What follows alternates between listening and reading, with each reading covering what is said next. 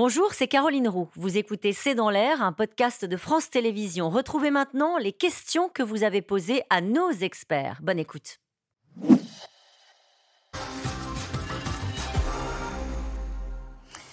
Une question de Jean-François Moselle. La Suède et la Finlande vont-elles envoyer des secours?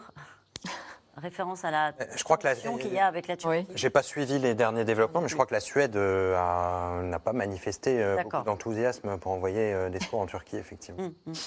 Comment Bachar al-Assad et Recep Tayyip Erdogan s'entendent-ils?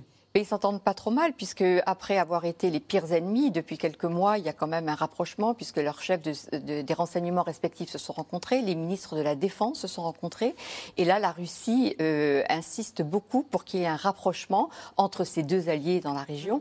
Et donc, on assistait ces derniers mois vraiment à une tentative de normalisation qui n'était pas encore du tout concrétisée, mais en tous les cas, des gestes qui, il y a quelques mois, auraient été absolument inenvisageables. Cette question, à part le maire d'Istanbul, qui sont les opposants à Erdogan, on a vu que c'était une position disparate. Très. Alors, donc, ce qu'on appelle la table de six. Donc, il y a des partis islamistes, euh, il y a euh, des partis kémalistes de, de gauche, de droite. Enfin, voilà, c'est très, euh, très hétérogène. Principalement le parti kémaliste, le CHP, qui est le principal parti d'opposition, auquel appartient Imamoglu. Mais même en interne, il n'est pas, euh, il pas du tout euh, certain que ce soit lui qui soit désigné candidat. Allez, une question de Xavier. Erdogan acceptera-t-il de quitter le pouvoir en cas de défaite? Beaucoup de questions sur le- la politique.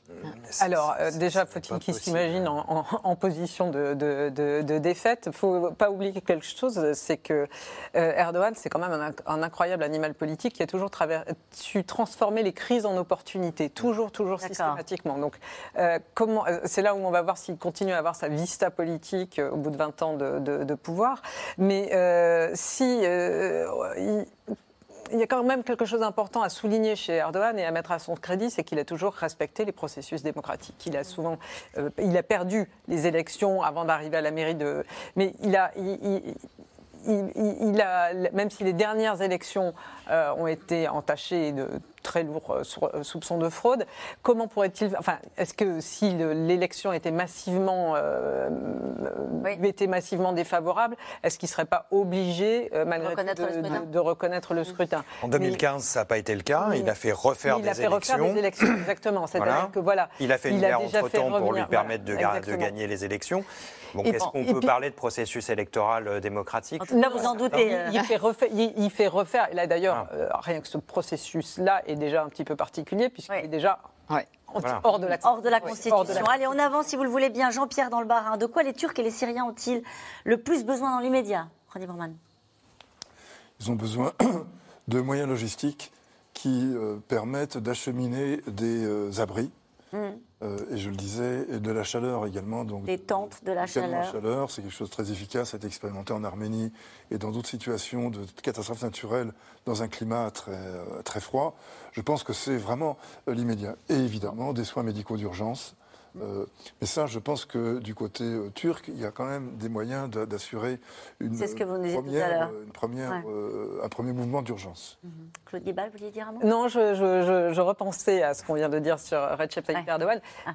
Si, si- si, malgré tout, on se retrouve dans cette euh, situation-là, euh, il y a quand même tout un tas de choses qui se sont passées ailleurs, au Capitole, au Brésil, etc. Et Ah oui, qui le dissuaderait de remettre en question Euh, peut-être le processus électoral. très très Oui. bien aussi manipuler les foules pour, Bon. euh, pour aller dans ce Allez, euh, une question de Nathalie en Gironde. Pourquoi le président syrien ne s'exprime-t-il pas? Alors, avoir d'abord, je ne suis pas sûre s'il s'exprime Ouais. ou pas, mais de toute façon, ce qui se passe dans le nord de la Syrie, je le répète, l'arrange d'une certaine manière, puisque le séisme touche une zone qui est la zone des rebelles, dont il veut absolument se défaire. Ouais. Donc, évidemment, il a demandé de l'aide internationale, parce qu'il ne peut pas ne pas faire autrement, puisqu'il est quand même chef de ce pays. Mais ce qui se passe ne le dérange pas foncièrement. S'il y a beaucoup de morts dans cette région de Idlib, ça correspond à ses objectifs de façon tout à fait cynique. Donc, je pense que c'est ça le plus important, finalement, à retenir. L'aide internationale sera-t-elle distribuée aussi bien à la Turquie qu'à la Syrie? Elle sera distribuée en priorité à la Turquie, visiblement, parce que les relations avec les Turcs sont malgré Facile. tout plus simples Ouais, euh, qu'avec les Syriens. Mais il faut quand même euh, ne pas hésiter à caractériser, à, qualifier de, de- de scandaleuses les hésitations euh, des pays qui ne veulent pas aider la Syrie côté syrien, parce que Il faut naturellement s'entourer de garanties. C'est dans le nord. Il faut que l'aide parvienne euh, au nord. Il faut qu'elle ne soit pas distribuée de façon euh, aveugle. Mais faire payer a priori un double prix à la population syrienne, celui de ce régime criminel et celui d'une privation d'aide, ce serait quand même particulièrement cruel. Mm. Les nouveaux immeubles turcs ont-ils été bâtis en tenant compte des précédents séismes? On en parlait tout à l'heure.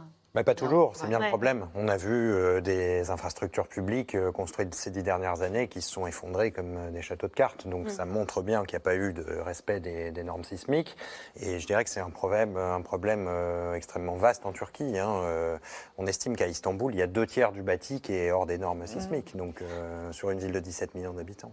Quelle aide la France a-t-elle débloquée pour venir en aide à la Turquie et à la Syrie? Qu'est-ce que vous pouvez répondre J'ai vu une équipe qui était partie aujourd'hui, qui est arrivée en, Turquie avec 70 personnes euh, pour en vraiment aide de, première euh, aide. Alors pour la Syrie, je ne sais pas comment, euh, comment va, comment va, se, négocier et voilà, est-ce que ça va venir par la Turquie qui serait le plus évident pour arriver directement à la zone nord-est, euh, nord-ouest? Euh, Est-ce que des négociations vont avoir lieu avec le régime de Assad effectivement pour que l'ONU puisse acheminer? Mm. L'ONU est présente à Damas, hein, donc euh, les, relais sont sur place pour permettre cet acheminement. Techniquement, c'est par le nord de la Syrie que c'est plus simple, c'est-à-dire ces fameux ces, ah ces trois, quatre couloirs dont nous parlions un peu plus tôt. C'est par là que on arrive aux populations euh, sinistrée. Mais politiquement, c'est quand même délicat. Donc il faudrait un équilibre entre le passage par la Turquie et le passage par Damas. Les effets de cette catastrophe sur les prochaines élections turques seront-ils forcément négatifs pour Erdogan?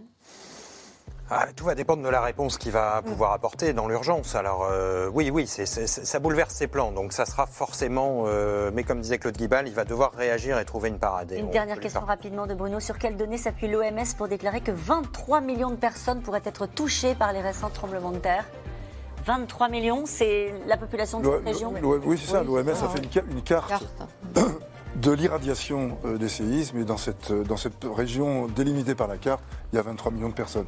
C'est peut-être un petit peu catastrophiste, mais je, ne sais pas quoi en penser. Merci beaucoup en tout cas euh, d'avoir été à mes côtés aujourd'hui. Cette émission, cette émission sera rediffusée ce soir à 22h45. Et je me permets juste de prendre quelques secondes pour vous dire que la Fondation de France lance un appel à la solidarité. Vous pouvez y participer soit en vous rendant sur le site de la Fondation de France, soit en envoyant un chèque à l'ordre de la Fondation euh, de France à l'adresse qui s'affiche en bas de votre écran. Merci pour tout.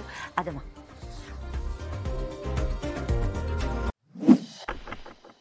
Merci d'avoir écouté C'est dans l'air. Comme vous le savez, vous pouvez désormais écouter l'intégrale, mais aussi l'invité ou vos questions à nos experts. Tous ces podcasts sont disponibles gratuitement sur toutes les plateformes de streaming audio. Et pour le replay vidéo, c'est sur France.tv, bien évidemment. À bientôt.